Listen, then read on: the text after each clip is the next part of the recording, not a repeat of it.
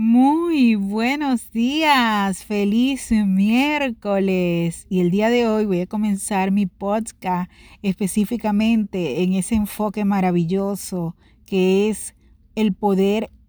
observar a los seres humanos desde una perspectiva biopsicosocio-espiritual.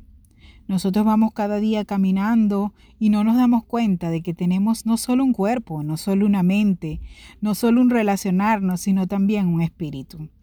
Y que cada una de esas áreas o esos elementos que conforman al ser humano deben ser atendidos en su medida y real definición. Nosotros necesitamos no solo alimentarnos bien, hacer ejercicio y tener hábitos que nos ayuden en lo que tiene que ver con nuestro organismo. También necesitamos tener hábitos para lo que son nuestras emociones, nuestras conductas, para lo que tiene que ver con nuestros pensamientos,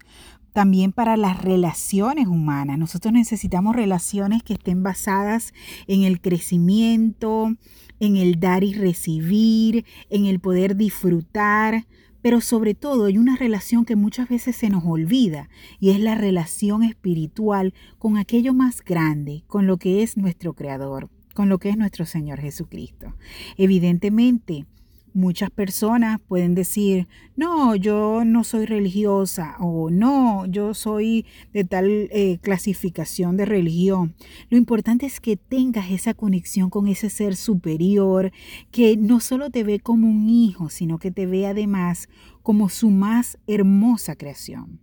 Si nosotros logramos sumar cada una de estas áreas y tenerlas eh, en manera de sincronicidad,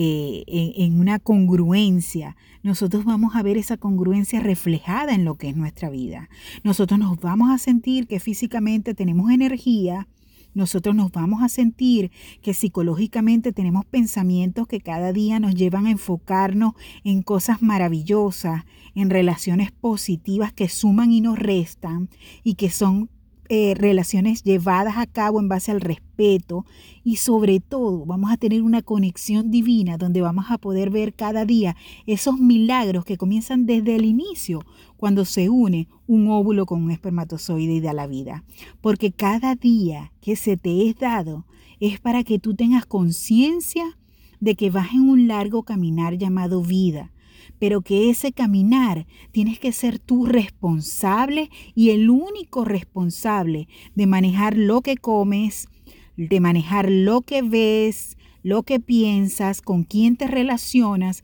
y sobre todo de no dejar a un lado tu relación con nuestro Señor, porque eso te va a ser insoportablemente imparable.